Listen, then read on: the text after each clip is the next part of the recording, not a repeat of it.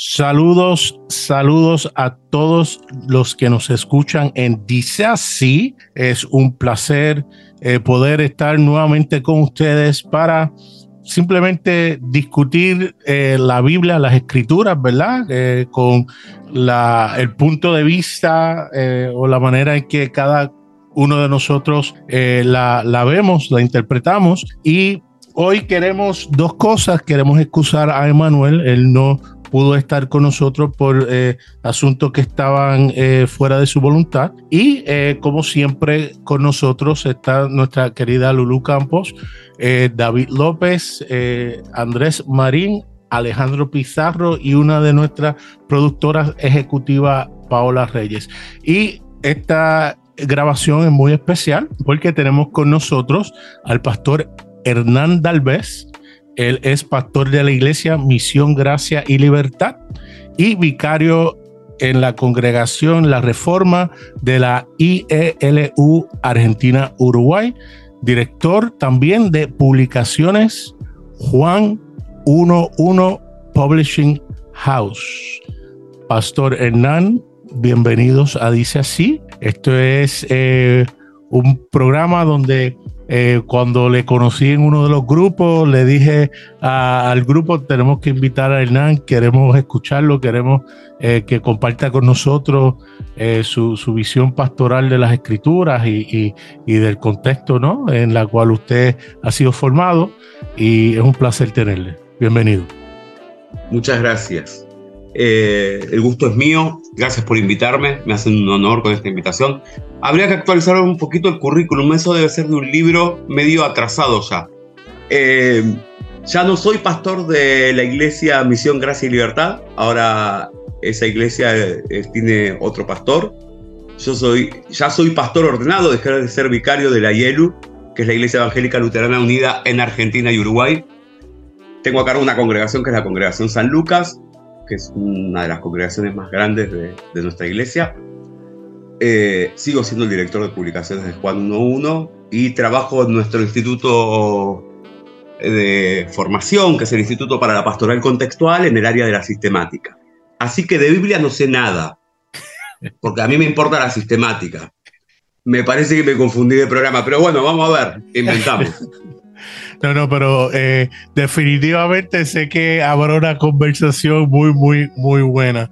Y dentro de esa conversación eh, estamos eh, discutiendo lo que es el libro, la carta a los Gálatas, y estamos en el capítulo. Sí, Lulu. Nada, antes que partamos a Gálatas, solamente quiero comentar que creo que es primera vez que tenemos a una persona tan relevante dentro del, de este programa porque eh, sin querer desmerecer la labor de los pastores, que tú también eres pastor, Hernán, obviamente, pero creo que la labor de repartir literatura alternativa a, Latinoamérica me parece mucho más relevante que la misión de un pastor. Perdón, sin querer aquí ofender a los tres pastores presentes, ¿no? Pero salados, Lulu, salados. Es, verdad. hemos invitado a muchos pastores, pero creo que nadie ha hecho más por el reino de Dios que la editorial Juan 11 en Latinoamérica. ¡Wow! Eso queda grande. ¿eh? Muchas gracias, Lulu, pero eso queda grande. No, no vea. No sé, Hernán. Hernán, aquí, bueno, al menos Lulu y yo y Nader somos fans. Usted no tiene idea lo que amamos el ministerio, lo que amamos el hecho de que usted realmente traiga cosas que ninguna otra editorial va a, traducir. Ah, bueno, ya no ha leído muchísimos, ¿verdad? Este, porque eh, yo detesto esta idea de este monopolio teológico que ha existido por años en Latinoamérica, donde solamente se traduce cierta teología porque la otra es inconveniente. Y, ay, Dios mío, gracias, Hernán, por, por el trabajo que usted está haciendo de traer tantas cosas que son realmente alternativas y son cosas más importantes, llenan más, o sea, qué, triste, pero que, el, libro más vendido sea el, de Warren, por ejemplo. Eh, esas muchas cosas no dicen nada, ¿me entiende? Ocupamos gente más llena, ocupamos gente más sabia, eh, con títulos realmente de, de, qué sé yo, de, de psicólogo. O sea, tantas personas haciendo excelente trabajo, pero no tienen el alcance que los pastores famosos tienen. Y los pastores famosos usualmente no dicen nada interesante. Es triste, pero es la verdad. Es verdad. Bueno, muchas gracias. La verdad que me estoy, no se me nota, pero estoy colorado. Debe ser, si se nota es por el vino, no por los elogios. Eh, eh, sí, es muy interesante lo que hacemos en Juan 1.1. Eh, realmente así lo vemos. Y también fue una respuesta a estar cansado de no tener nada para leer en español. ¿no? Uno mismo encontró esa diferencia. Arco donde se da por fuera de la confesionalidad propia. Si yo publicara solamente autores luteranos, no dialogo con nadie, dialogo con los mismos luteranos. Eh, nadie es una pastora luterana, pero también me parece justo publicarlo a Wright, que es un anglicano, y me parece justo publicarlo a Richard Rohr, que es un eh, apostólico romano. Eh, porque entonces abrimos una conversación donde las herejías empiezan a jugar y después cada uno va viendo qué de ahí toma para su propio espacio denominacional o, doctrinario o, su propia eclesiología, que a veces es lo que tenemos que llevar adelante. ¿no? Mm. Eh, no había material así. Y, y por ahí no estoy de acuerdo ni con la mitad de los libros que hemos publicado pero lo hemos publicado por la necesidad de abrir espacios de conversación. Así que les agradezco.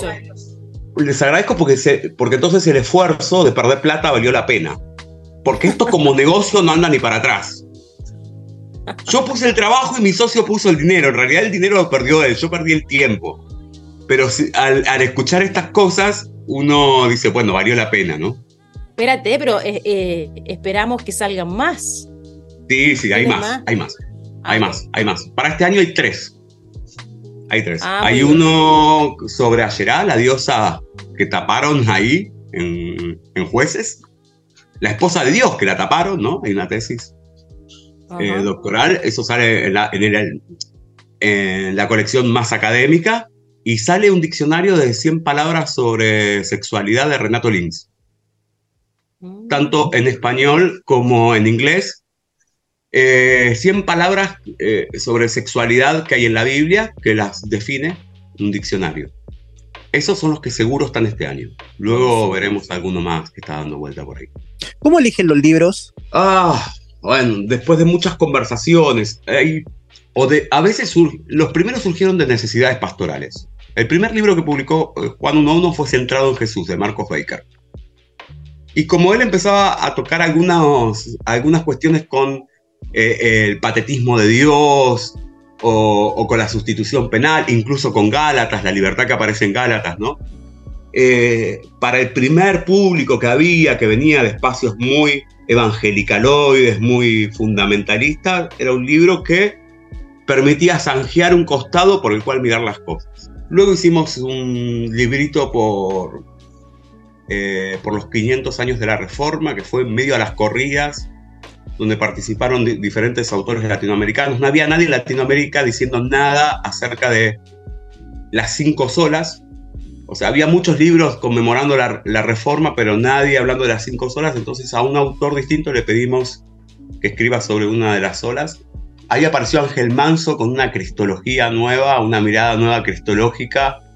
Y sacamos un librito que Publicaciones Alianza le dijo que era demasiado zurdo y para mí me parece quizás un libro más de derecha, de los que tenemos en Juan 1.1, ¿no? Eh, o sea, fíjense cómo es. La percepción. Según de dónde lo miramos, ¿no? Claro. Cómo pivotea una misma idea de, una punta a la otra. Eh, que es Jesús antes del cristianismo. Y el amigo Emir Ochoa, que necesitaba sacar su manual de hebreo bíblico por fuera de Chile de alguna manera y el soporte de la editorial funcionó. Esos fueron los primeros cuatro libros de Juan 1.1 hasta que dijimos tenemos que ir por algo más fuerte y llegaron a nuestros libros dos libros y algunos escritos sueltos de Nadia para lo que fue el tercer libro. El primero, Pastrix, es muy local, no, tiene, no hace mucho sentido en América Latina. El tercero no estaba escrito todavía, que nos parecía una bomba en el tema de la reforma de la sexualidad. Teníamos algunos borradores, pero no, no había libro todavía y Santos Accidentales fue con el que salimos y creo que ahí con ese libro rompimos una lógica, ¿no? Ah. Eh, fue un libro que nos trajo muchos problemas. muchos problemas. ¿Quién? ¿En serio? Oh. Y, bueno, y, ese libro fue el que como hizo conocido Juan 1.1, por lo menos. Sí, sí, ese libro disparó Juan 1.1. Mm. disparó uno, Juan 1.1. No impactó en ventas, disparó porque a la gente le molestaba. Ah. pero, pero no existe propaganda a Nosotros le, prendemos una vela toda la noche a Richard Rohr, porque si no fuera por Richard Rohr, nosotros no podríamos sostener la editorial. Él es el que vende, vende, vende y vende el Cristo Universal. Claro. Todo lo demás es subsidiado por Richard Rohr. Eh, tenemos libros publicados que se han vendido 30 copias hace dos años. y, ¿Y qué tal? ¿Cómo llegaron con Elsa? ¿Con su libro? ¿Con el de Nadia? No, con el de Elsa Tames, la mujer en el movimiento de Jesús. Ah, bueno, lo de Elsa fue muy gracioso. Estaban haciendo un homenaje a, a, Edesio acá en Buenos Aires y fuimos a, una cena de, reconocimiento de Edesio Sánchez, que también hay un libro publicado de él.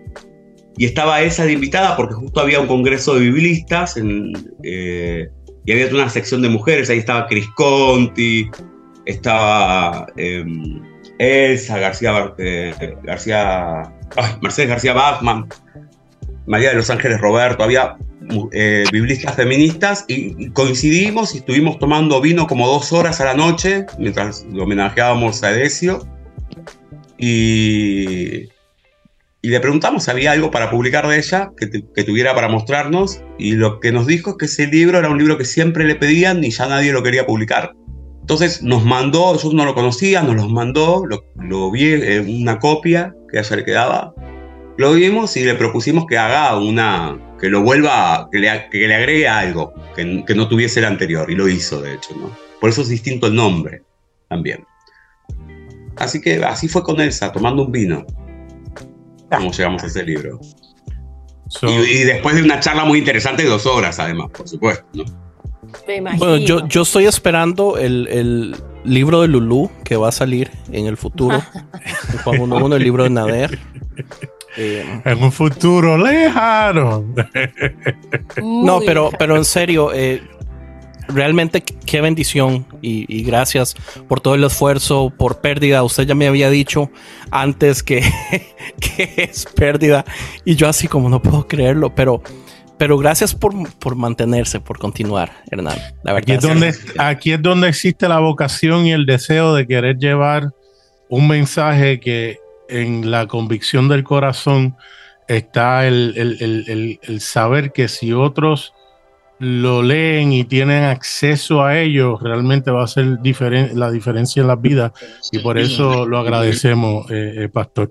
Así que Comencemos con Gálatas. Yo pensé que ya habíamos terminado, pero bueno. No, no, esto, esto es solamente eh, eh, eh, embocadura para la conversación que sigue. Esto obviamente lo estaremos publicando en nuestros, ¿cómo es? para que las personas puedan conocerle mejor y conocer lo que usted hace que, que es tan importante. Estás por escuchar el podcast. Dice así.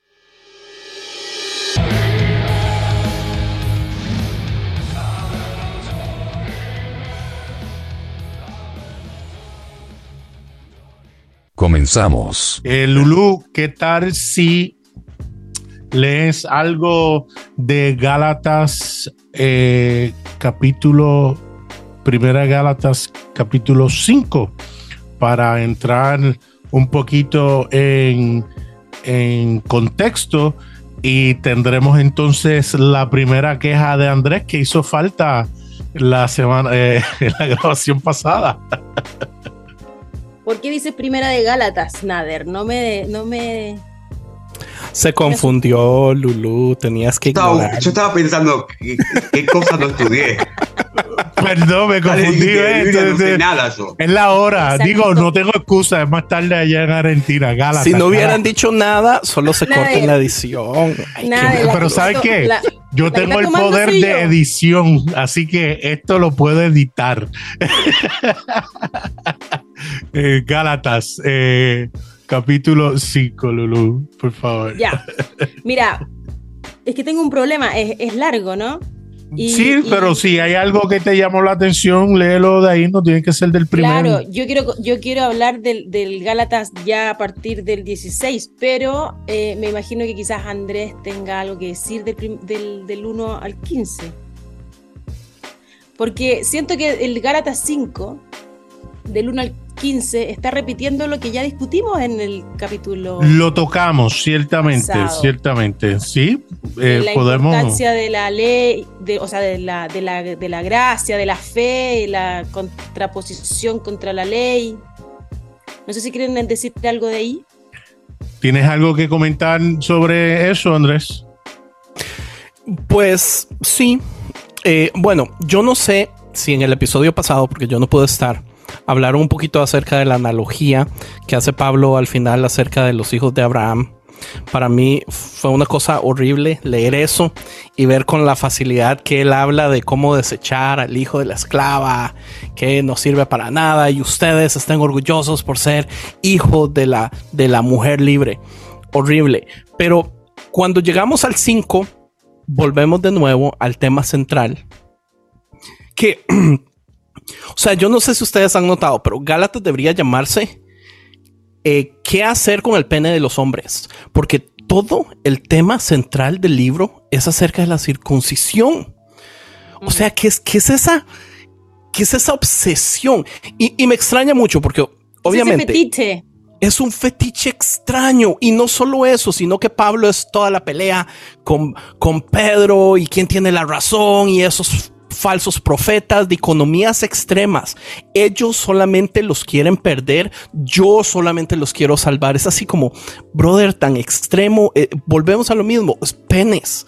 Ah, yo lo que siento es que Pablo aquí está sacándoselo y midiéndoselo y diciendo, vea, el mío más grande.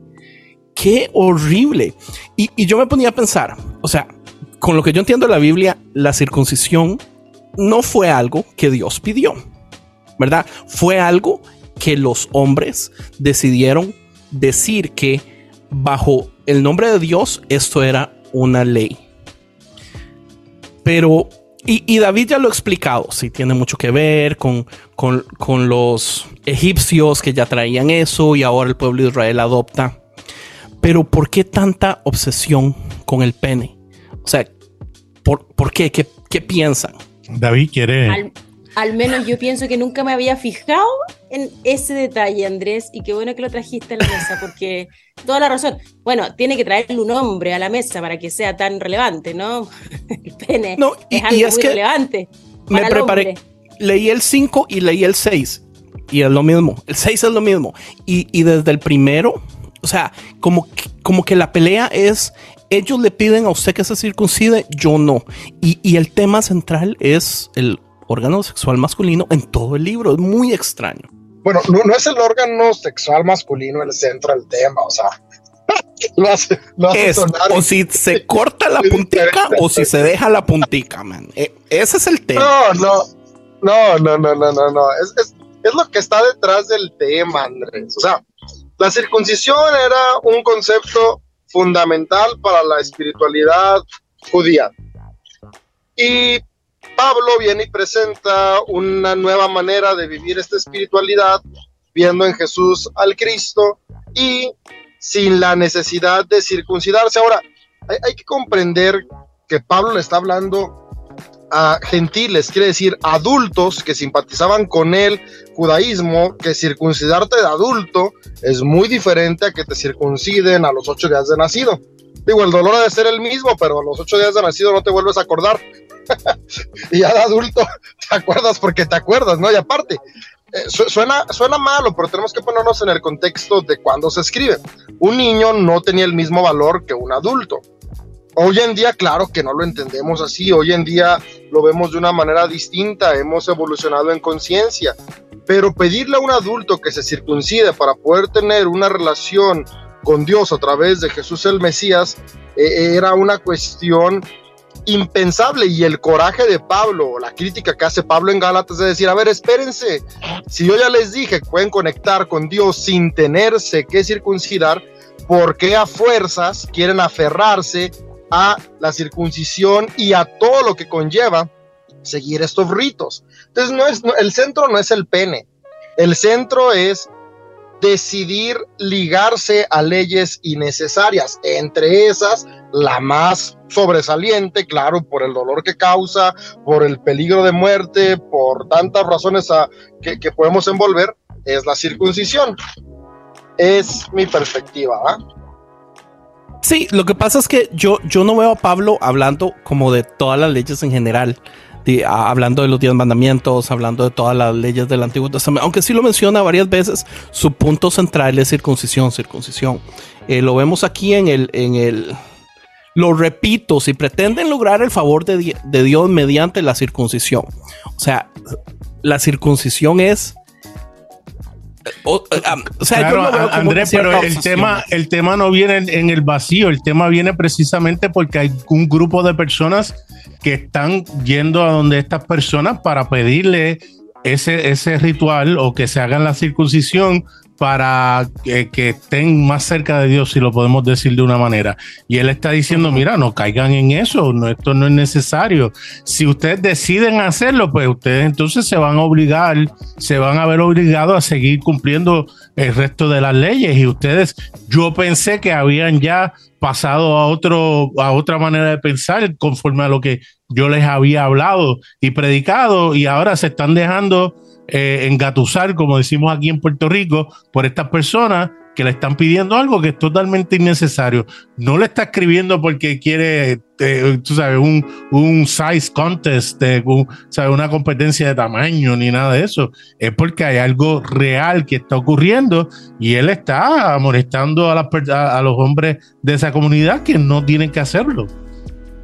Es muy interesante la perspectiva de Andrés respecto del falocentrismo de la Carta de Gálatas, que no lo había pensado, no lo había visto así, pero más bien que Pablo midiéndosela me suena más a un Pablo diciendo deje de tocarse el pito para estar justificado ante Dios. ¿sí? Que, va en línea con lo que decía Nader y un poco con lo que decía David. Eh, acá está Pedro detrás. Esta es una de las cartas más tempranas de Pablo, donde el conflicto con Pedro no está resuelto. Pedro cree que hay que judaizar todos los gentiles, tienen que aceptar. No olvidemos que en esa época no había un puto evangelio todavía escrito. Estos son apenas cartas. Eh, tal vez por, por esta época estaría apareciendo la fuente Q, si es que esa fuente existió. Eh, porque esas cosas son de los históricos críticos, que no sé qué. Pero a ver, si yo agarro el texto así más estructuralmente, lo que veo es un Pablo que dice, no se la toque porque eso no lo justifica. Y lo que empieza a separar es un buen punto. son los dos aspectos, digamos. Por un lado está la ley y por otro lado está el evangelio. Y no hay confusión entre ley y evangelio. Entonces, ¿qué, ¿qué pretendemos hacer los pastores? Por lo menos los luteranos, y a veces no nos sale. Los domingos cuando predicamos, predicar la ley y cómo el Evangelio nos rescata de la ley, que es un poco el trasfoto de Gálatas. No, en Cristo no hace falta ley. La ley está para ordenarnos, para ponernos de acuerdo, pero no hay una ley para acercarse a Cristo porque no hay forma de acercarse a Cristo. No hay forma de acercarse a Dios. La dirección es inversa. Él se acerca a nosotros una y otra vez. Entonces, no se toque, no se pare atrás, no se ponga un palo en el culo. Dios viene solo. es un buen punto. Alejandro, eh, si no estás durmiendo. Lulu. Hernán, pero, pero me, gusta eso que dices, pero me cuesta creerlo desde el punto de vista que hemos visto a Pablo eh, bien defensor, por otro lado, del, de, de la religión judía en, algún aspecto. Yo pienso que, yo pienso que no, que él eh, de cierta forma está como votando todos los, fundamentos de la ley judía, pero he aprendido en este podcast con otros estudios y qué sé yo, de que Pablo igual era un judío bien defensor del estatus, del, del, del, sistema, ver, eh, eh, a contraposición de Jesús, que, que sí quizás tiró un mensaje mucho más radical o más eh, disruptivo en ese sentido. Pareciera que Pablo no, o lo estoy entendiendo mal. A mí me gusta eso. ¿ah? No sé si lo estás entendiendo mal, posiblemente los, estés entendiendo mejor. Eh, yo creo que hay un Pablo que es el Pablo pelotudo de Hechos, digamos, que no lo relata Pablo, digamos. Vieron que en Hechos Pablo es medio un tarado, ahí que anda por ahí y todos le marcan la cancha un poco ahí. Claro, está bien, en Hechos está la muerte de Esteban y, Pablo mirando y celebrando esa muerte, ¿no? Eh, no, es precisamente, en Hechos otros relatan la imagen de Pablo. Ahora, Gálatas, siendo una de las cartas más tempranas de Pablo que tenemos, es un Pablo eh, así emocionado, como los primeros evangelicales después que se emocionaron con el, así como que dice todo junto. Y después se empieza a domesticar un poquito también el tipo, ¿no? Eh, más adelante. Y por ahí empieza a decir, bueno, sí, pero a ver, organicemos, no muchachos, ¿no? Un poco lo que pasa con Corintios, que todo el tiempo nos trata de organizar.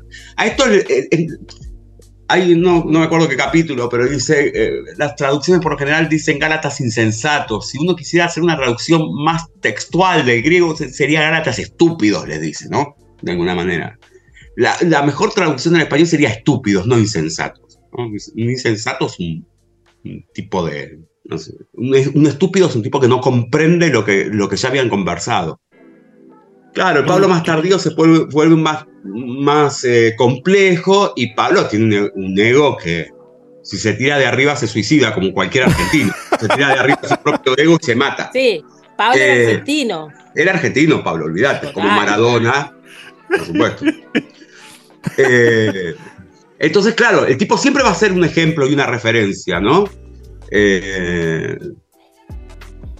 judío de judío, pero era un poquito hipócrita, porque aquí lo vemos en el 13, recordándonos que el asunto es amar al prójimo, que si ustedes están comiendo entre ustedes, aquí allá, pero en el, en el 12 termina diciendo que ojalá que estos que le están enseñando a ustedes cosas vayan y se corten los huevos.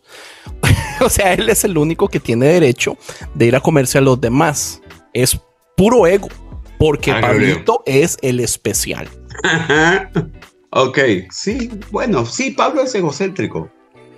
No, no habría problema en eso. Ahora, es, es un vehemente, es un, es, un tipo defendiendo una idea con mucha vehemencia, ¿no? Y, claro, planteando antagónicos. Recordemos que Pablo siempre, cualquiera, cualquier otro del movimiento que quedó ahí, cualquiera lo va a correr a Pablo con que no conoce a Jesús, que no caminó con él. Eh, y, Pablo tiene que decir, sí, sí, a mí se me apareció. está bien, que, se te apareció. Entonces tiene que defender las, ideas con una vehemencia eh, que tal vez es la misma que nosotros, pero como Pablo es tan prolífero en, su escritura, eh, nos aparece esta idea, ¿no?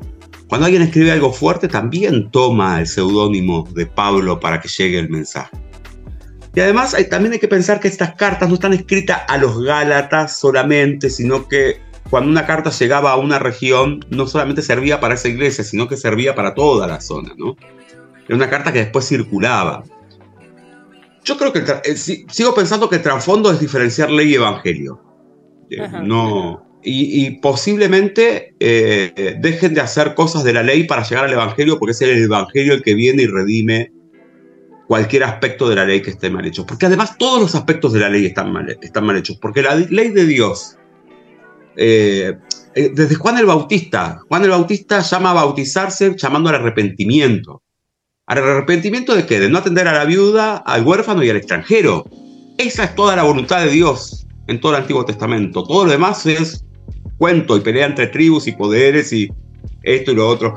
Eh, había por ahí una pregunta, no sé dónde aparecía, ¿qué es ley? Ah, creo que es la Paola, preguntaba, ¿qué es ley? Los diez mandamientos, o que uno hasta podría, como dice Mir, ¿no? Uno podría traducirlo como sugerencias más que mandamientos. Eh, o, los 700 y pico, 600 y pico de preceptos que hay en... No, no ley es, es lo que nos organizamos para vivir. ¿Por qué, Levítico tiene tantos preceptos acerca de la masturbación, de la eyaculación, de, de, la, ropa, de esto? Porque la tribu de Leví tenía que procrear. Entonces dar instrucciones para que ninguna gotita de semen caiga en tierra, porque necesitaban poblar la tierra. Que caiga dentro de un útero cualquier gotita de semen. Pero porque la función era poblar. Entonces, esa sociedad se organizó de esa manera, ante la necesidad de poblar. Nuestras sociedades hoy se organizan en torno a ampliar derechos o recortarlos también, ¿no? Hay quienes buscan recortarlos. Pero la tensión hoy la tenemos entre ampliar derechos o recortar derechos. Y bueno, eh, acá es donde entra el Espíritu Santo y hace un juego que es maravilloso. Si el Espíritu Santo viene y nos habla en las iglesias que es necesario pensar en aquellas mujeres que mueven en una parrilla, en un aborto mal hecho, y la iglesia no le da pelota, el Espíritu Santo sale de la iglesia, sopla en la sociedad y desde la sociedad corrige a la iglesia cuando esa ley es aprobada. Wow. Cuando no queremos aprobar el matrimonio, cuando nosotros decimos, está bien que Jesucristo haya servido la mesa, pero ¿sabes qué? Jesús, quédate en costado que ahora la vamos a administrar nosotros. Y los homosexuales no entran. El Espíritu del Señor sopla fuera de la iglesia, hace una ley de matrimonio igualitario y corrige a la iglesia desde la ley. Porque la iglesia es la primera que traiciona el Evangelio. Por eso la gente nos mira a, los que vamos a la iglesia y dicen, usted está loco. Y tienen razón, porque todo lo moralizamos. Y este es el problema de fondo de Gálatas. Está completamente moralizado por la ley. Eh, Hernán, una pregunta. Este, un, debate que tuvimos nosotros en un episodio anterior era, eh, venía a que yo hacía una pregunta y yo decía, para mí Jesús, Jesús en vida, no habla de las cosas que está hablando Pablo aquí en este momento. Eh, ¿Cree usted entonces que Jesús tenía esta visión que tiene Pablo o, con respecto a la ley, verdad? Porque parece que Jesús es muy estricto con respecto a la ley y una de las cosas que se dicen es, oh, es que en la Santa Cena Él cambió la ley y ahora es el nuevo pacto, pero Él no especifica que ese es el nuevo pacto. Ocupamos las cartas de Pablo para que nos digan qué significa ahora este nuevo pacto. ¿Cree usted que si Jesús no hubiera muerto a los 33 años, Jesús mismo hubiera dicho, por ejemplo, las cosas como las dijo Pablo? No. No. Pero no creo que Jesús no hubiese muerto a los 33 años. De hecho, creo que vivió demasiado para todo lo que hizo. El mm. imperio lo tendría que haber asesinado antes. Ah, mira, pero igual eh, fue tres años, fue solo tres años que, que revolvió el... Pero un, pero un rebacino le duraba seis meses al imperio romano en esa época. Si el monte de la calavera estaba para eso, para que no duren los reos. Por eso lo hizo, por eso lo hizo en, la periferia, para que no lo molestaran tanto. Y, eso incluso es hasta lo que tiene de interesante. Mm. Porque le da centralidad a lo periférico y marginalidad a lo que se consideraba central. Amén. Por eso es tan dinámico. Por eso es tan dinámico. Por eso cuando el Evangelio te lo leen como una, base de dos cosas que tenés que seguir y de reglas que cumplir. ¿Qué es lo que le está pasando a los, a los Gálatas? Córtense el pito, no, átense las bolas, no, hagan... No, señor, eso no es el Evangelio. El Evangelio es dinamismo, el Evangelio es rebeldía, el Evangelio es levantarse de los costados. Es que cuando le dicen los discípulos, hay mucha gente, mandalos a comer a la ciudad, porque acá tenemos cinco panes y dos pescados. Dice, ustedes dejen de echar la bola y repartan lo que tienen. Y ellos que se sienten y descansen. Porque son los cansados, son los de los márgenes. Son los agotados. Ustedes sirvan, es ministerio, es menos que, no es más que. Si no sería el magisterio de Jesús. Y Jesús tiene un ministerio. Ah, qué buena qué juego. Y vemos el 14, donde Pablo dice, en efecto, toda la ley se resume en un solo mandamiento, ama a tu prójimo como a ti mismo. Y eso es lo que Pastor Hernán está diciendo, lo que eh, define el amor, la acción. Se, ama, eh, eh, en inglés se deletrea W-A-L-K-I-N-G, walking. Love se, se, deletrea, el amor se deletrea caminando. Y en vez de deletrear la palabra amor, se deletrea la palabra caminar, eh, accionar. Así que Entramos entonces al 15, que Lulú querías entonces el 16 era. Eh, ah, del 16 en adelante, correcto. Bueno, si quieres lo leo. Lo que pasa es que eh, siento que esta, este fragmento de esta carta se ha utilizado de formas tan abusivas, manipuladoras y, obscenas a mi gusto, que por eso me gustaría que le, le hincáramos el diente con, con mayor detalle. Voy a leer, ¿leo? Sí. En, en la versión NTV. Por eso les digo que dejen que el Espíritu Santo los guíe en la vida. Entonces no se dejarían llevar por los impulsos de la naturaleza pecaminosa. La naturaleza pecaminosa desea hacer el mal, que es precisamente lo contrario de lo que quiere el Espíritu. Y el Espíritu nos da deseos que se oponen a lo que desea la naturaleza pecaminosa. Estas dos fuerzas luchan constantemente entre sí entonces ustedes no son libres para llevar a cabo sus buenas intenciones, pero cuando el Espíritu los guía, ya no están obligados a cumplir la ley de Moisés. Cuando ustedes siguen los deseos de la naturaleza pecaminosa, los resultados son más que claros inmoralidad sexual, impureza, pasiones sensuales, idolatría, hechicería, hostilidad, peleas, celos, arrebatos de furia, ambición egoísta, discordias, divisiones, envidia, borracheras, fiestas desenfrenadas y otros pecados parecidos. Permítanme repetirles lo que les dije antes, cualquiera que lleve esa clase de vida no heredará el reino de Dios. ¿Continúo después con los frutos del Espíritu? Ya, para terminarlo. porque a mí lo que me genera mucha rabia es lo que se ha hecho con este fragmento. Sí, sí, termínalo. En cambio, la clase de fruto que el Espíritu Santo produce en nuestra vida es amor, alegría, paz, paciencia, gentileza, bondad, fidelidad, humildad y control propio. No existen leyes contra esas cosas. Los que pertenecen a Cristo Jesús han clavado en la cruz las pasiones y los deseos de la naturaleza pecaminosa y los han crucificado allí. Ya que vivimos por el Espíritu, sigamos la guía del Espíritu en cada aspecto de nuestra vida. No nos hagamos vanidosos, ni nos provoquemos unos a otros, ni tengamos envidia unos de otros. ¿Oíste, David? ¿Vanidad? Perdón, continúe, Lulu. Me hace mucho sentido con lo que recién dijo Hernán de cómo sopla el espíritu y que si, la, iglesia no, no está escuchando, el espíritu va a soplar en otro lado porque la bondad tiene que esparcirse igual, independiente de la iglesia, ¿no? Porque el espíritu es libre. ¿Cómo agarras el viento con la mano? Claro. Exactamente. Sopla donde se le canta. O mirá si Dios nos va a venir a pedir permiso donde va a soplar el espíritu. Y el problema de la iglesia es que ha querido administrar al espíritu. Meterlo en una cajita. Por eso lo dibujas como paloma, porque lo puedes meter en una jaula. Claro. sí. Ahora, ¿cómo, si lo dibujas como viento, ¿dónde lo encierra? Claro. No, se, puede contener. No se sujeta. Y en realidad es el, es el, tema, el espíritu es otra vez el espíritu corrigiendo, ¿no? insiste, claro, ahora eh, entiendo el planteo. A vos lo que te da rabia es cómo se ha utilizado este pasaje o cómo se sigue utilizando este pasaje desde una perspectiva de control de las personas, de, todas las subjetividades. Pero este pasaje en definitiva lo que te está diciendo es, a, ver, Dios dijo, acá está todo jodido, en el Antiguo Testamento dijo, acá está todo jodido, acá ninguno vale la pena, entonces, ¿qué voy a hacer? Los voy a ahogar a todos, menos a este muchacho Noé, que él y su familia sí son los únicos que valen la pena pero le voy a decir que construya esa cosa y que se meta ahí uno de cada especie. Los unicornios no entraron, por eso no los tenemos. Y ahogó a toda la, toda la humanidad. Eso se lo enseñan a los nenes en la, escuelita bíblica.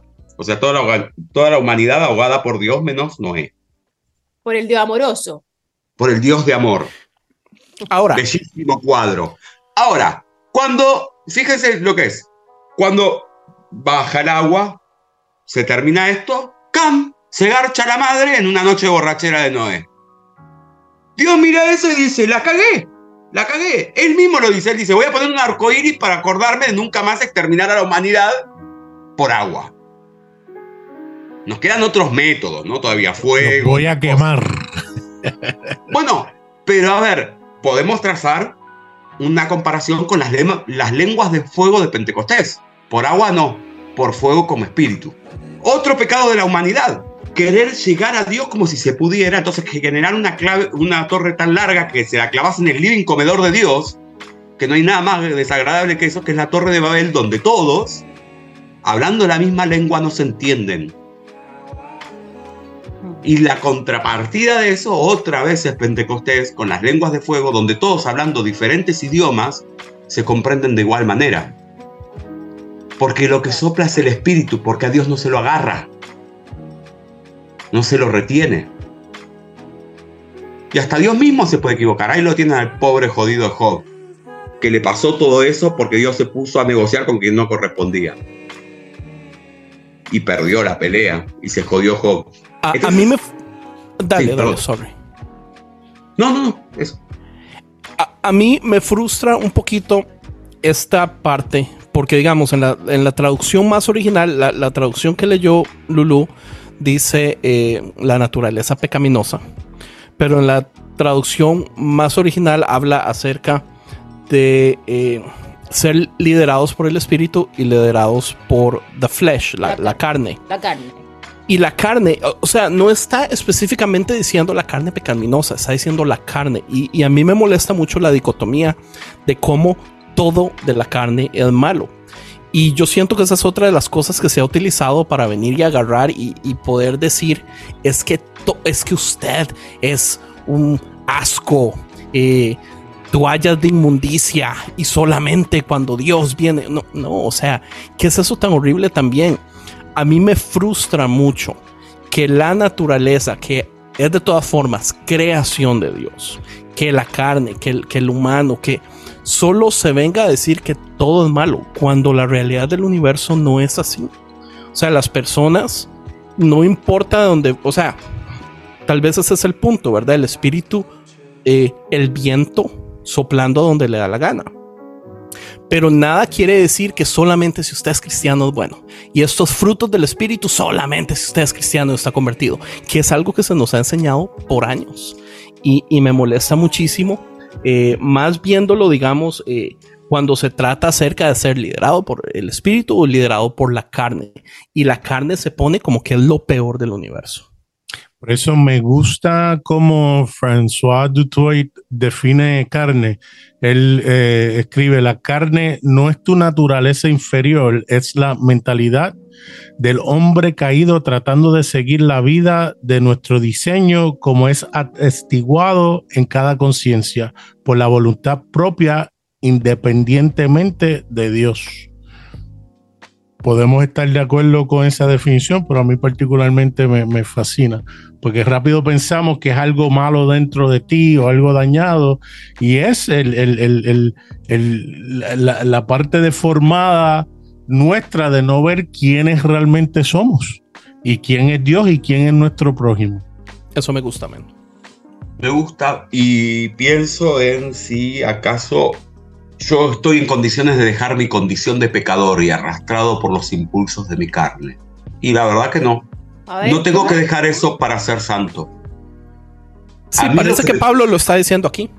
A mí lo que me convierte, a mí lo que me convierte en santo es cómo me mira Dios no lo que yo hago. Ajá.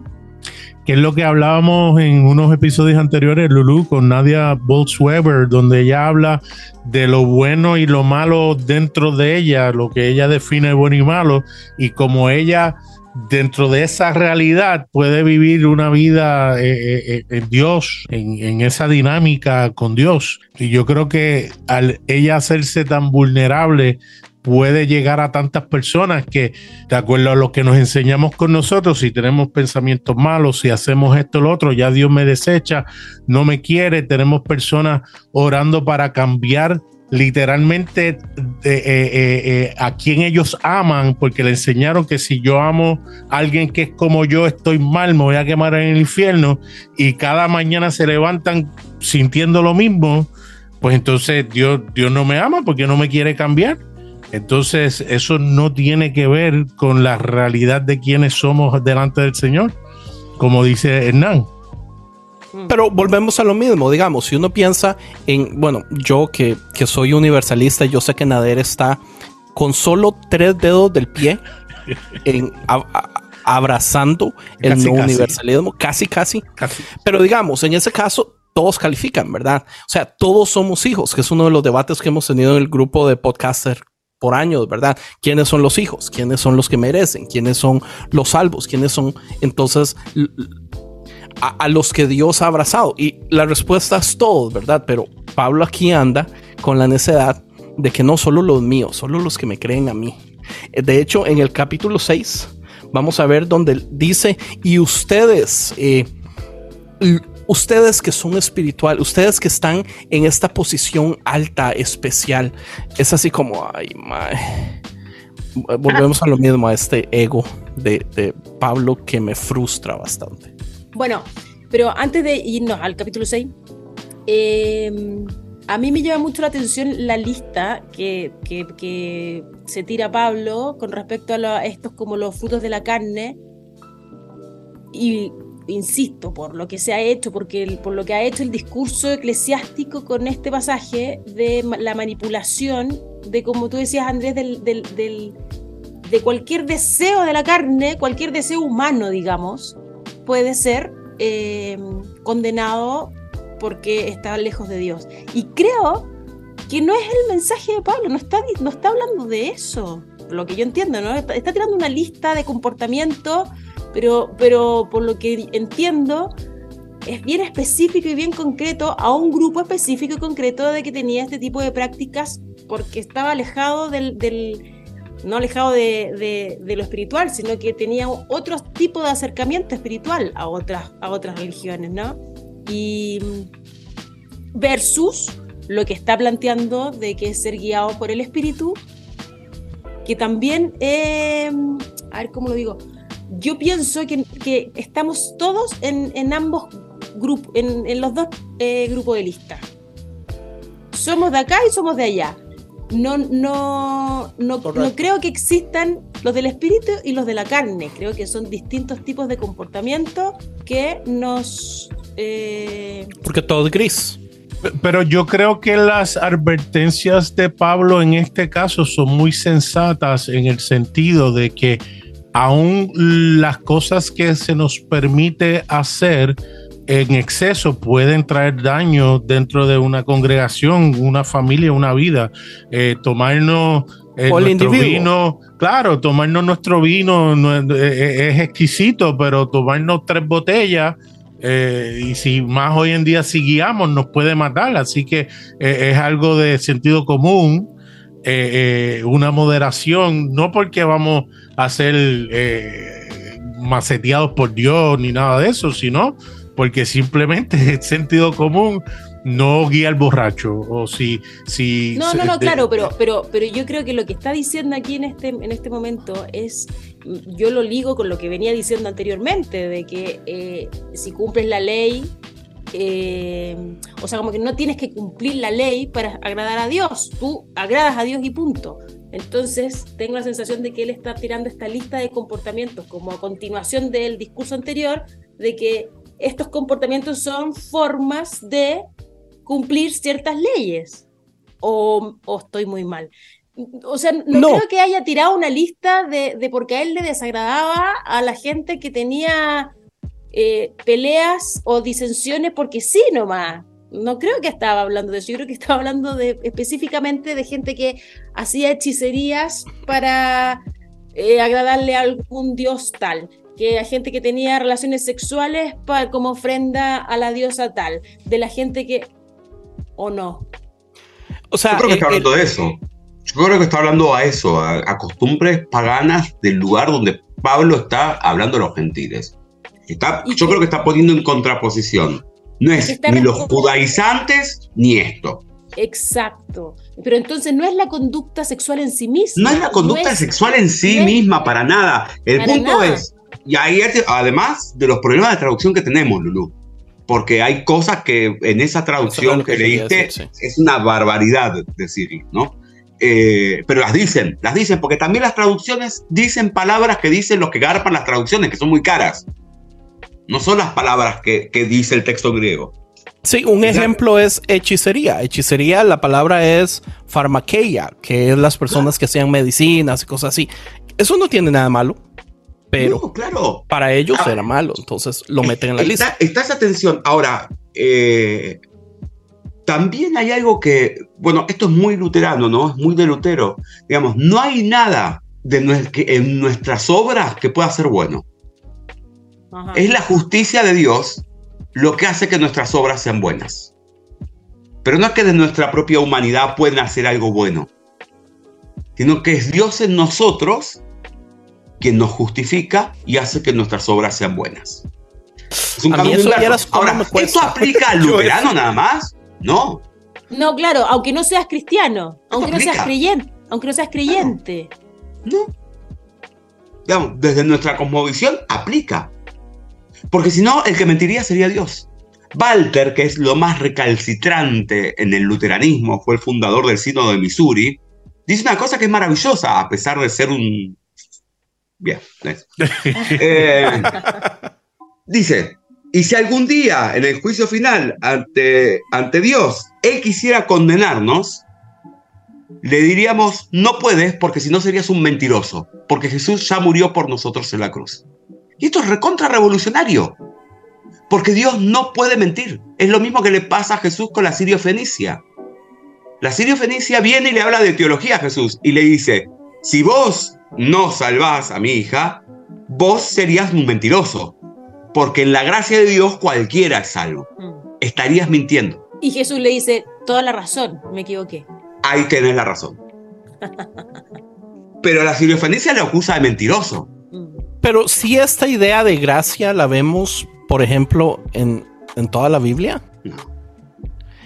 Porque entonces, ¿cómo llegó ella a esa revelación? Lo que pasa es que aquí hay ciertos, digamos, me encanta todo lo que estamos hablando, pero hay algo que, que me choca un poquito. Me es muy difícil entender el asunto del espíritu. Sí, me, me encanta que sople, pero digamos, cuando venimos y utilizamos al espíritu como excusa para decir yo tengo cierta verdad, ¿cómo putas podemos debatir algo que viene de lo sobrenatural?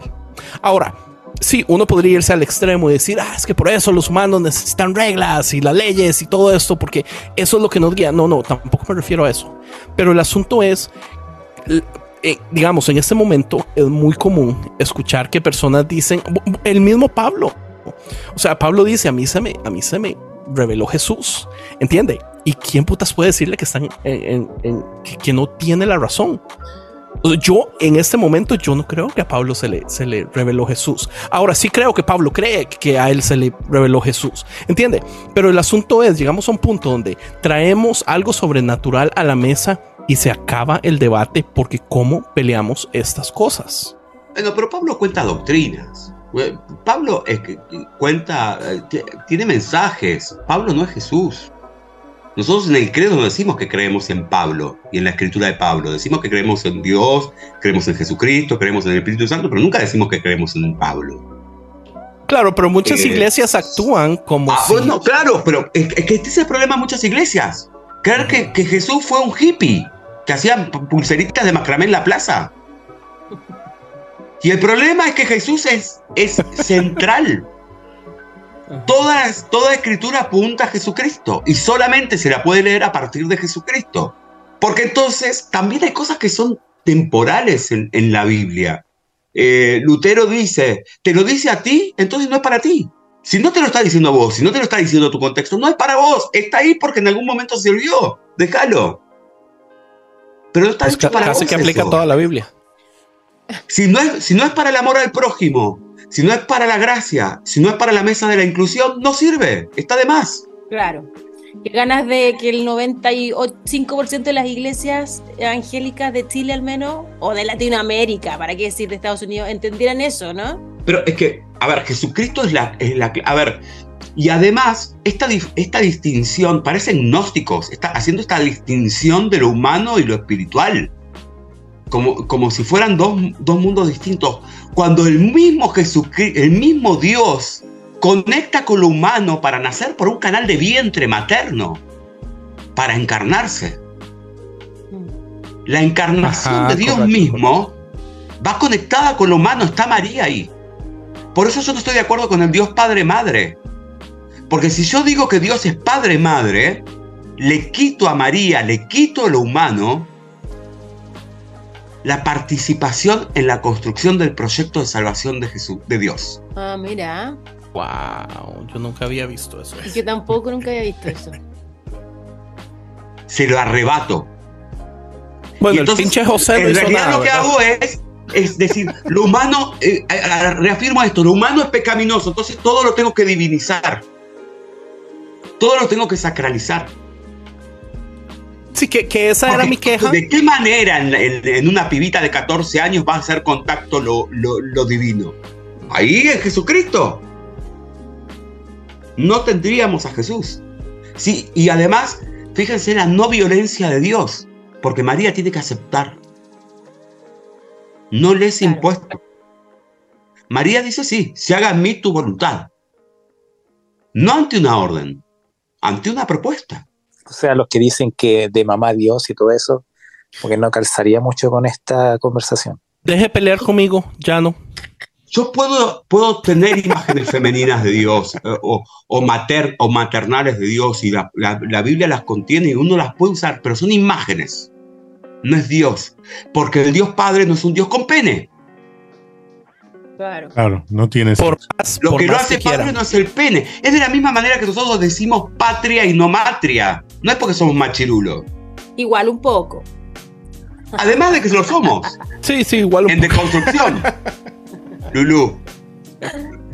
Oye, Pero... súper interesante, es cierto, porque eh, es verdad que se caracteriza mucho al Dios Padre como padre masculino y por eso viene la contraposición de Dios Madre para darle el aspecto de que no es ni, masculino ni femenino, sino que es un todo, ¿no? Pero, y, yo lo hago por pelear, yo lo hago para enojar a las personas, porque se enojan. Cada vez que yo estoy escribiendo y pongo mamá Dios, se enojan y eso a mí me hace muy feliz. claro. ¿Qué, de, herejía, pero nada más. A, Dios no le importa. Al que le importa es al cristiano.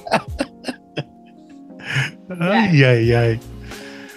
Oye, pero volviendo a Galata, me parece muy, muy interesante eh, el hecho este de que, como que volvamos a este, me encantó el concepto de que el espíritu sopla y te sopla a hacer lo bueno, ¿no? A, hacer, a, preocuparte por el prójimo, al amor, al, al, que el centro del evangelio sea siempre el otro.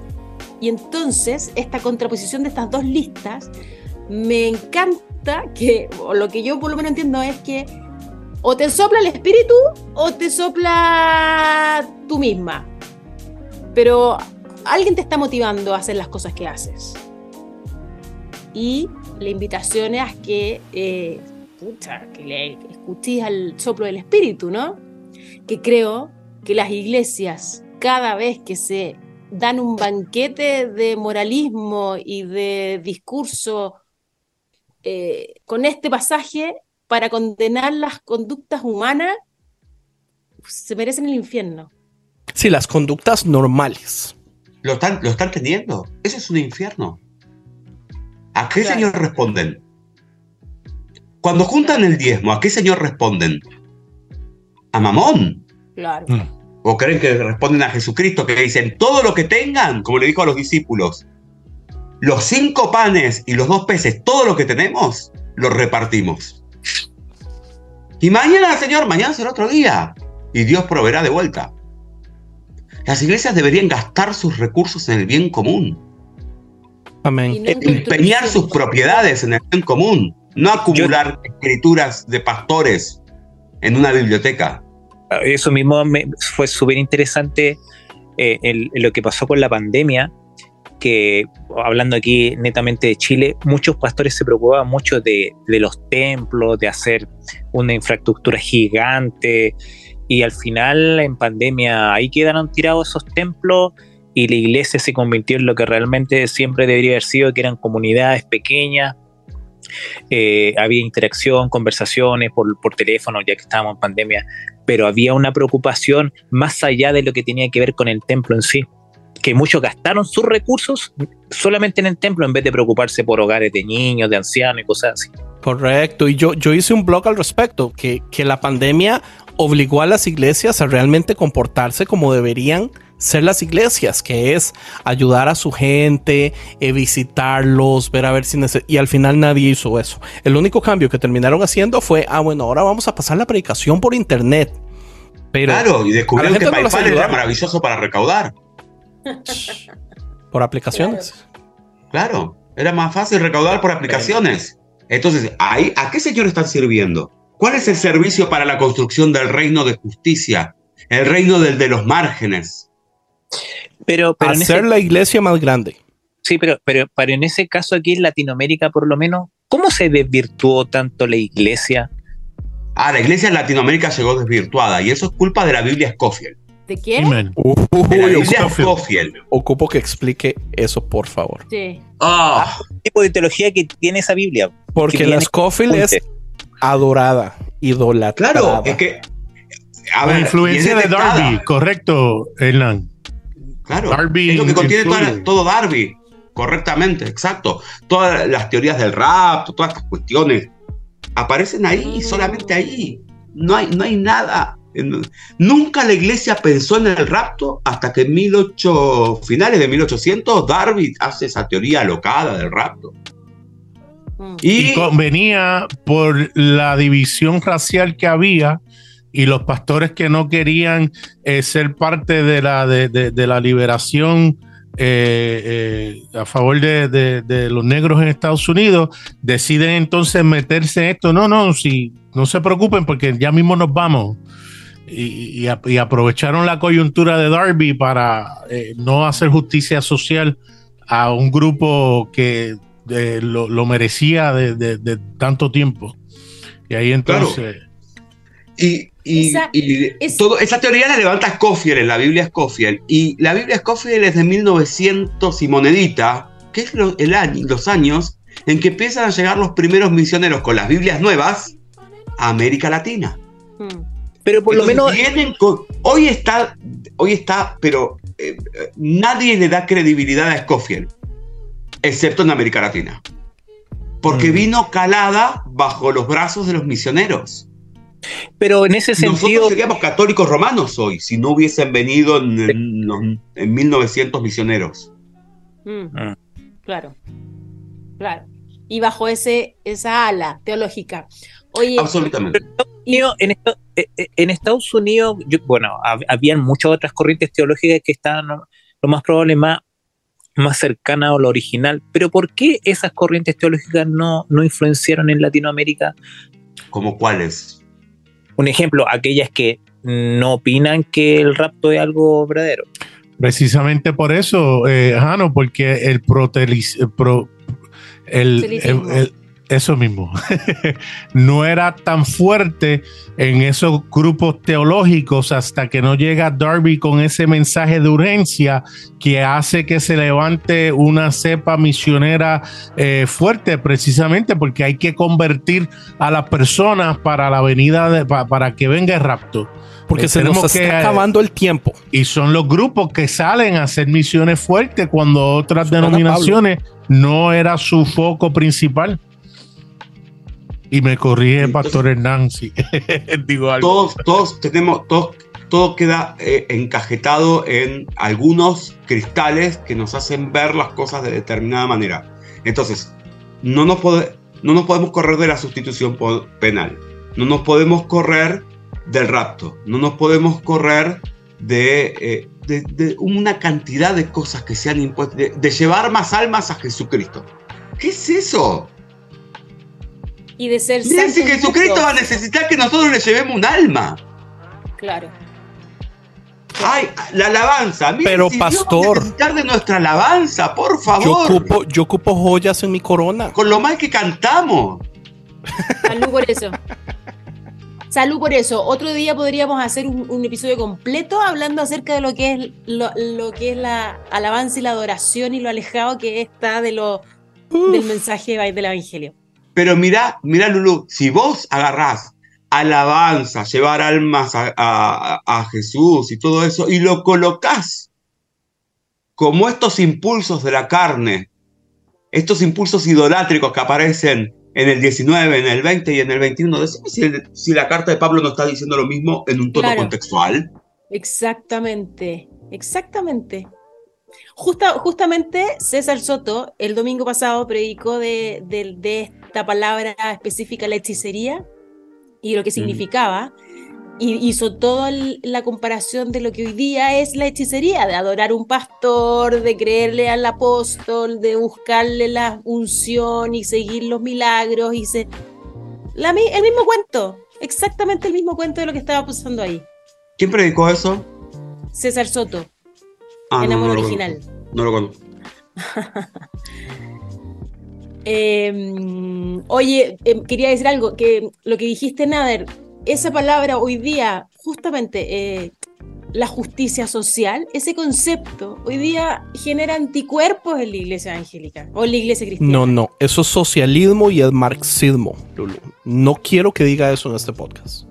Porque el, esta, estos misioneros de Codfield, no, no, no, no, entiendo mucho la Biblia esta, no, no, pero las teorías del rapto y todo, ¿van de la mano del anticomunismo?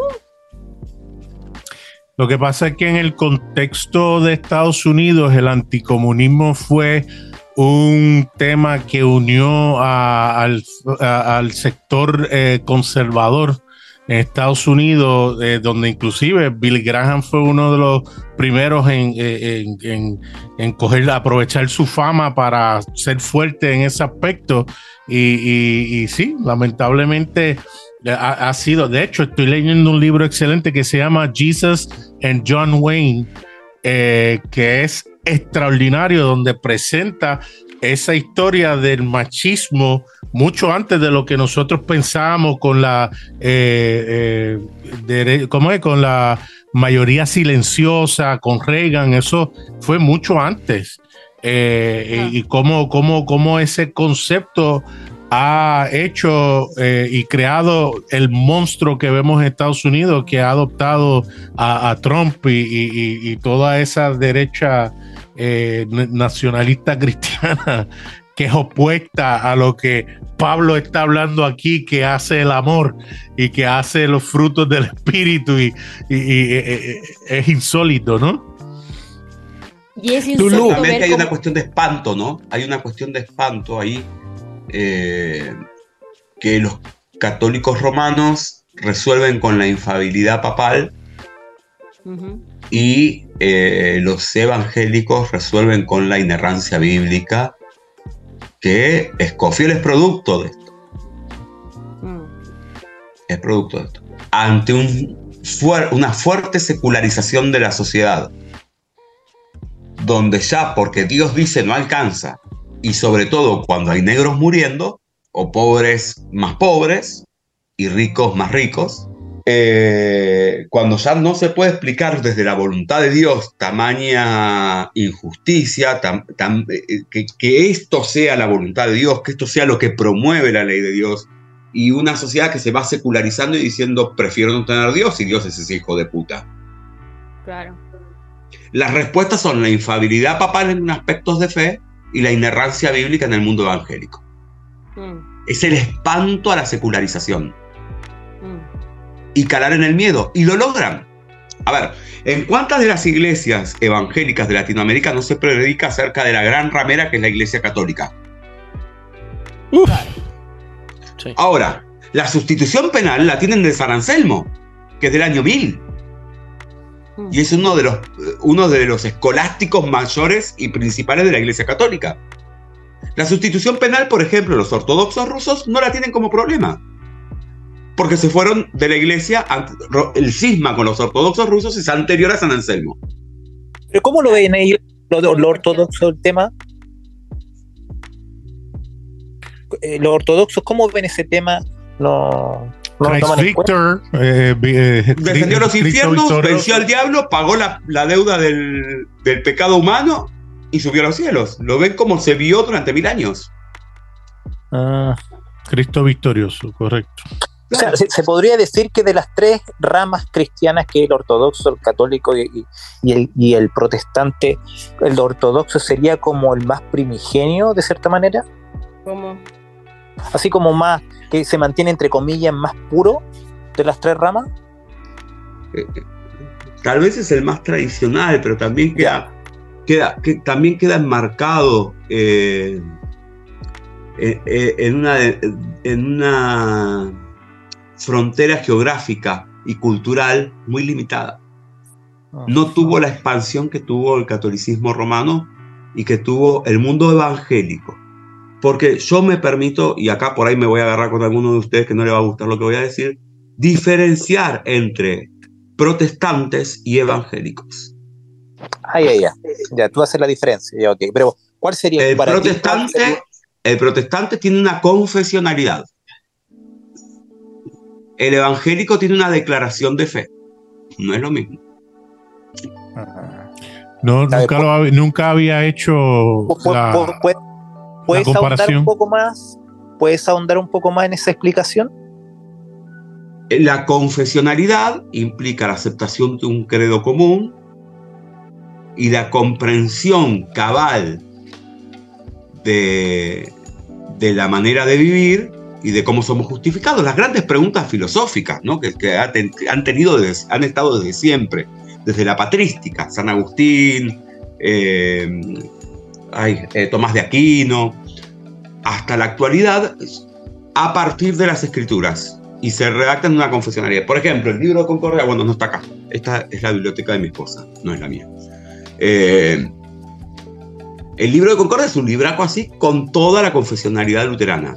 Ley Evangelio, dos regímenes, eh, justificación, los catecismos de Lutero, tanto el menor como el mayor, los tres credos, conformamos un marco confesional en el cual creemos no reemplaza la Biblia, están basados en el texto bíblico, pero a partir de eso que confesamos, hacemos.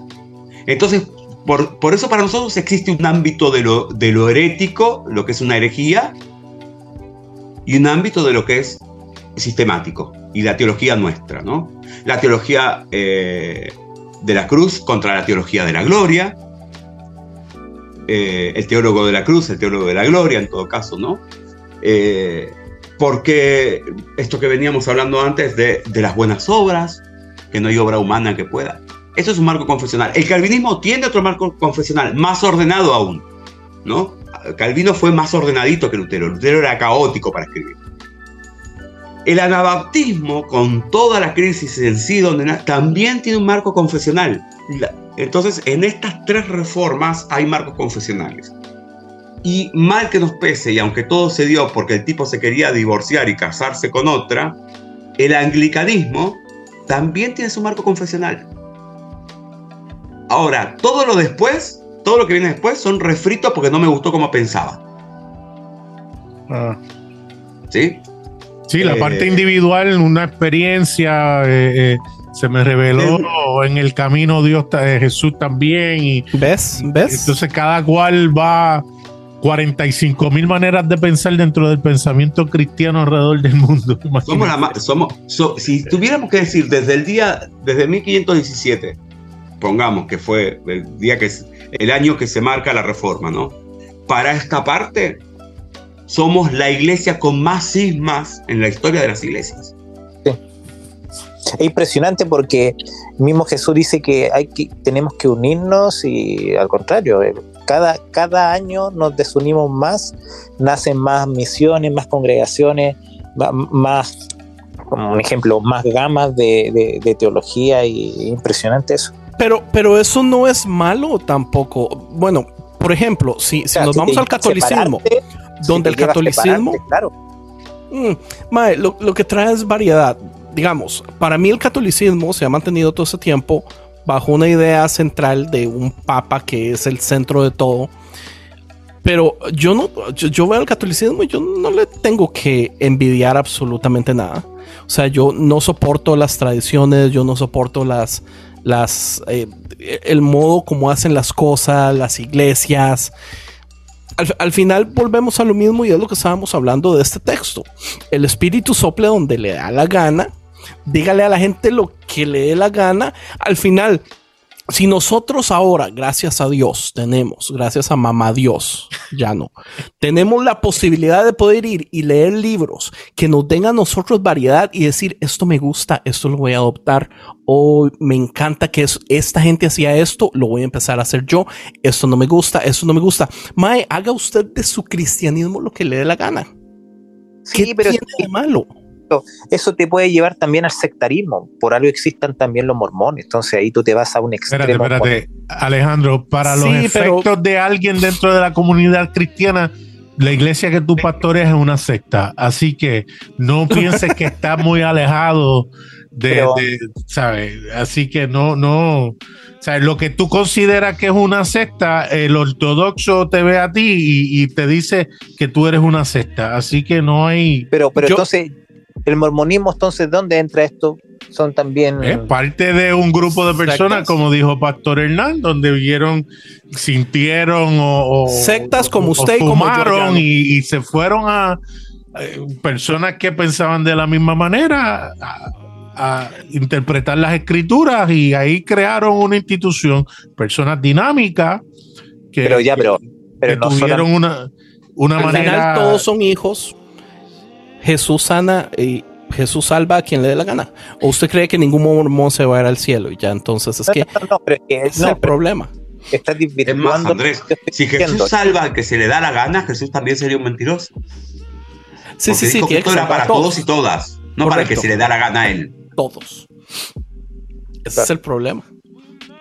Entonces al final, ¿qué hacemos nosotros con querer ponernos adentro de cuatro paredes de la religión o de la denominación o la ideología o la tradición que nos dé la gana? Si al final va a ser exactamente lo mismo. Si al final no ayudamos, si al final no estamos ayudando al pobre y a la viuda, no estamos haciendo ni mierda. ¿Entiendes? pero, pero a veces el problema es creer que cuatro paredes es la religión o que cuatro paredes es la iglesia.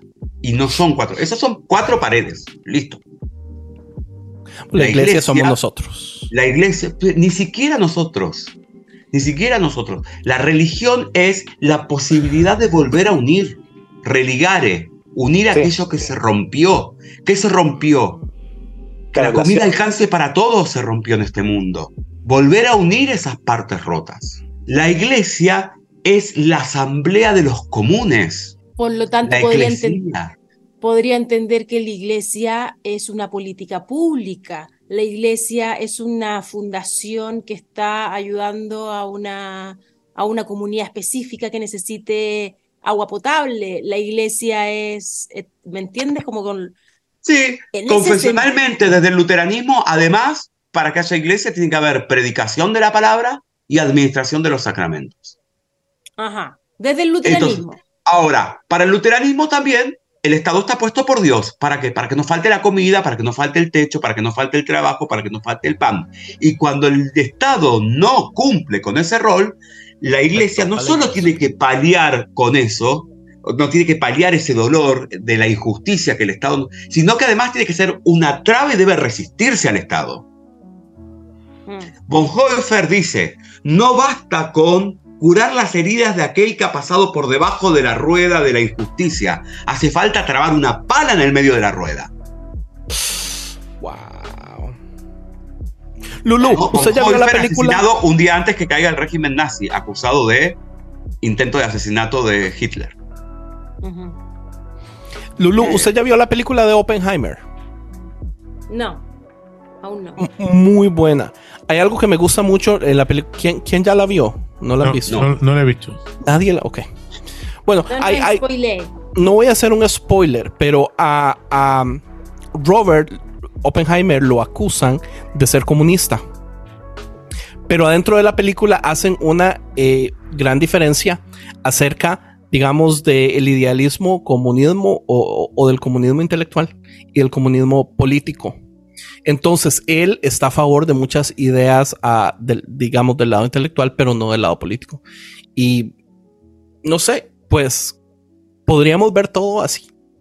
Todo lo que hemos estado hablando de, ese modo. Podríamos verlo del modo sistemático o de un modo libre. Eh, el lado intelectual, qué maravillas y qué posibilidades nos da. Y cuando queremos traerlo a institucionalizarlo, a ponerle las reglas, a ponerle los límites, todo se va al carajo. Cuando quieres administrar al espíritu. O cuando quieres administrar la mesa. Porque la mesa que la sirve, Jesucristo. La tarea de la iglesia es acercar sillas, no decir quién entra y quién no. Y nuevamente, es fácil ver una pastoral que incluye, que busca hacer la diferencia en la sociedad versus una pastoral de un grupo de personas que lo que quieren es aislarse, enriquecerse y, eh, por lo menos para mí la decisión es fácil porque uno ve realmente eh, eh, quiénes son las manos de Jesús, quiénes son los ojos de Jesús. Y yo sé que eso, esta discusión la tuvimos anteriormente, donde David dijo, se critica a Hilson por todo lo que ha hecho, pero los miles y miles de dólares que han provisto para hacer eh, eh, cosas benéficas y qué sé yo. Y yo le dije, sí, está bien, pero tú puedes invertir eh, un millón de dólares sabiendo que tú te vas a echar al bolsillo 10 millones.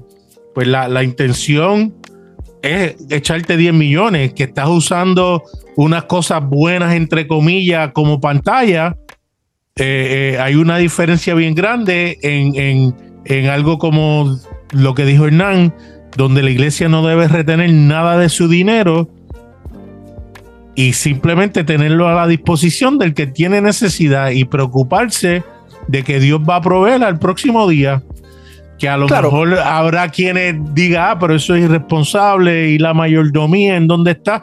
Claro, dentro de un marco de sensatez donde uno no va a, ¿sabes? teniendo eh, unos elementos de, de, presupuestos y todo. Tampoco es algarete, como decimos aquí en Puerto Rico. Eh, eh, así que. Claro, pero interesante. Si el, si el 70 o el 80% se va a gastos y a mantenimiento de un templo y es solamente el 20 lo que dan, aunque ese 20 sean millones, man, estamos haciendo algo mal. De acuerdo. Estamos haciendo algo mal. Si mi congregación no usa todos los fondos que tiene para dar de comer, está haciendo algo mal. Maravilloso. Maravilloso. Eh, Hernán, eh, deberías eh, multiplicar tu tipo de iglesia. No, están los luteranos en Chile, Lulú. Ahí lo tenés que ver. No son iguales, porque tu, tu iglesia luterana es del corte más liberal. Bueno, no, no. Somos pues lo tiene ortodoxos. Lo que pasa es que con la ortodoxia bailamos también. Pero, por ejemplo, por ejemplo, Emir lo echaron de la iglesia por ser tan liberal. A ver, eh, claro. Eh, lo que pasa es que yo no me quiero meter en un lío y me voy a meter. Eh, bueno. Está a tiempo. Corta, no lo escucha. Hernán, no, le vamos a decir a nadie. No, solamente cuando se publique el podcast. Después lo hablamos, Lulu. Me voy a casar. bueno, pero aquí, ¿Vieron cómo obra el espíritu? Me van a cagar a pedo acá mi, mi, mi, mi superior. No, no, no, acá en Chile, aquí en Chile no hay, no hay iglesias luteranas liberales. ¿Hay? Pero está la Yelch. Está la Yelch. Ah, bueno. No solamente está la Ilch. Bueno, después me cuentas. Claro. Bueno, eh, eh, no queremos tomar más tiempo eh, que deberíamos, ¿verdad? Ya llevamos grabando una hora y un poco más. y la conversación ha sido tan exquisita que yo pudiera estar hablando una hora más sin ningún problema pero por deferencia, eh, no tan solo a Pastor Hernán, sino a Lulu y Alejandro, que están ya, uh, eh, eh, son las 11, van a ser las 11 y media. no, no, es que cuando uno tiene una conversación así, el tiempo vuela, uno no se da cuenta. Y ha sido exquisito. Así que queremos darle las gracias a Pastor Hernán Dalvez.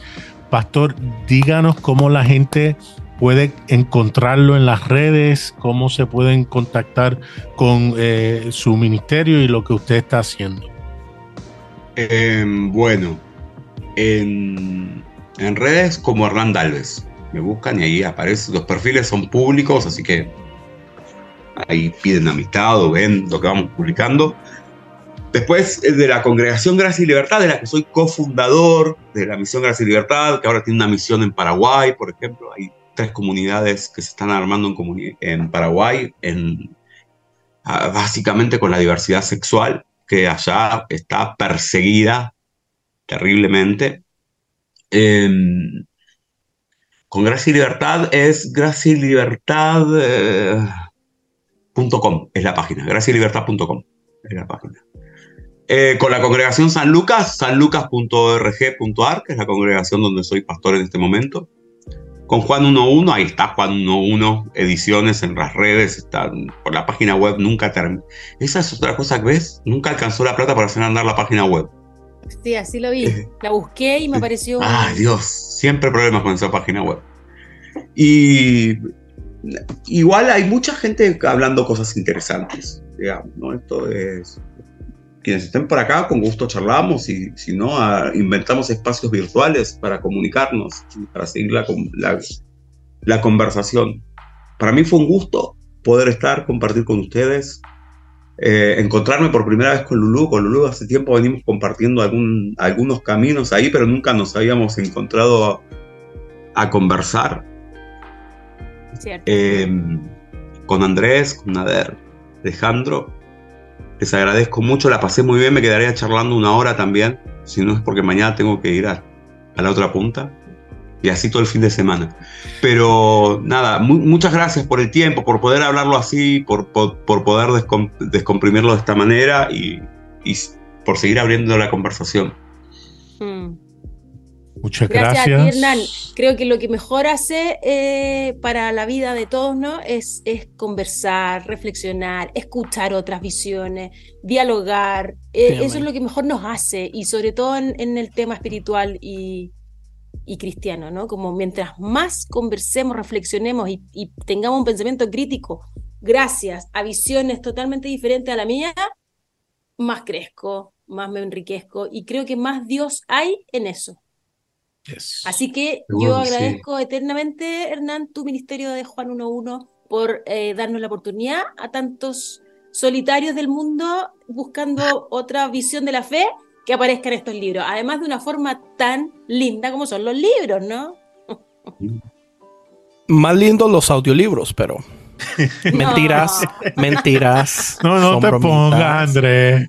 Estoy molestando a Lulu. Nuevamente le queremos dar las gracias a todos aquellos que se conectan con nosotros en Dice Así y queremos desearles una linda noche, tarde o mañana cuando ustedes nos escuchan.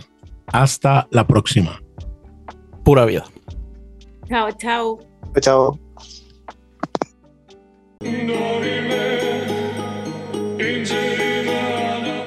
Esto fue una producción de podcast cristianos en español.